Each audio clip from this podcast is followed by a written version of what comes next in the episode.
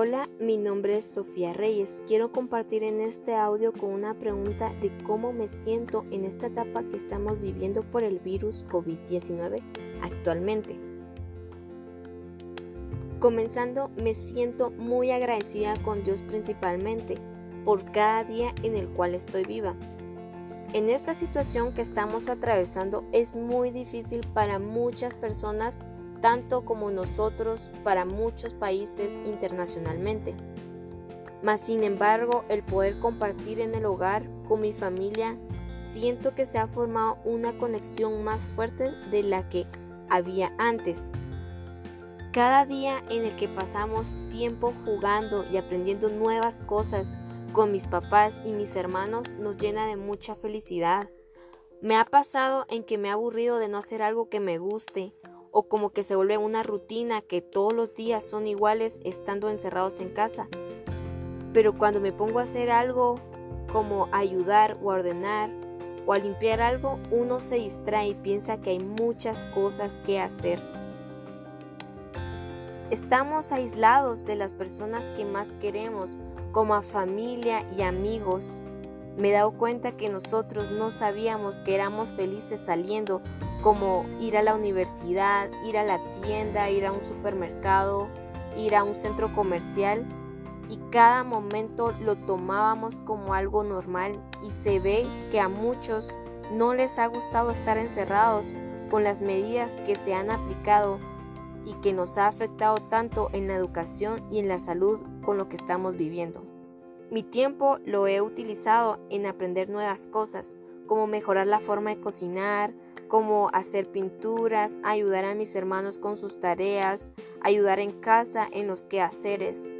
También aprender de las nuevas plataformas que la universidad aplica para que podamos recibir las clases virtuales. Tenemos que ser pacientes a lo que vivimos con esta problemática. Hay que tener una mente positiva y si hay que ayudar a alguien, hay que hacerlo.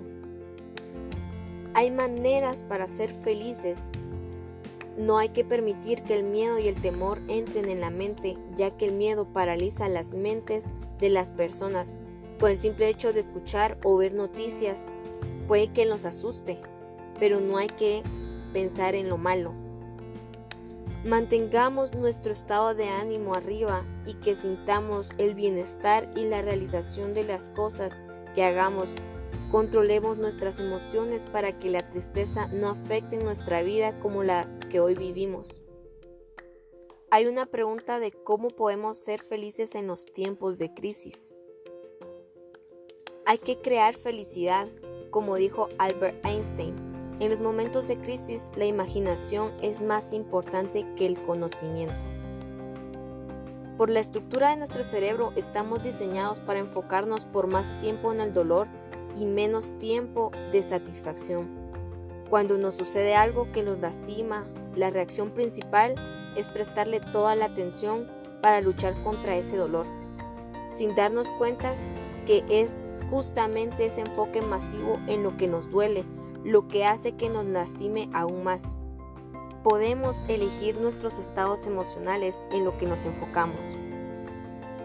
La clave 1 es crear satisfacción. Cuando identifiques tu dolor, pregúntate qué pensamientos están alimentando ese sufrimiento.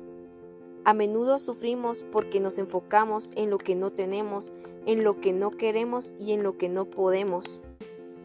La clave en este caso es darle vuelta a la situación enfocándonos en lo que sí tenemos como potencialidades y habilidades y también en lo que sí queremos como dejar de pensar en los no quiero y en lo que sí podemos que no hayamos logrado algo no significa que no seamos capaces de conseguirlo.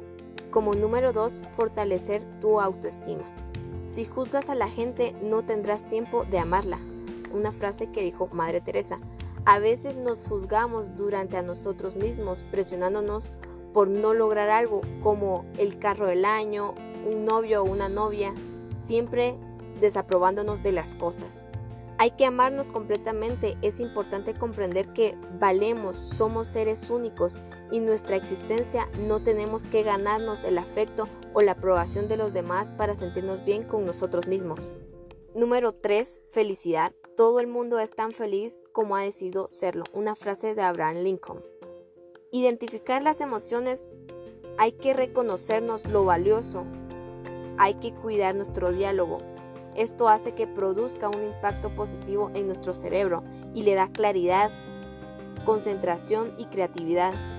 Cuando eres más feliz piensas mejor, te vuelves más creativo y piensas a estar en el lugar correcto para aprovechar y crear las oportunidades para lograr tus metas. Y como punto final, esto es lo que nos puede lograr obtener una autoestima a base de la felicidad dentro de lo que estamos viviendo hoy en día.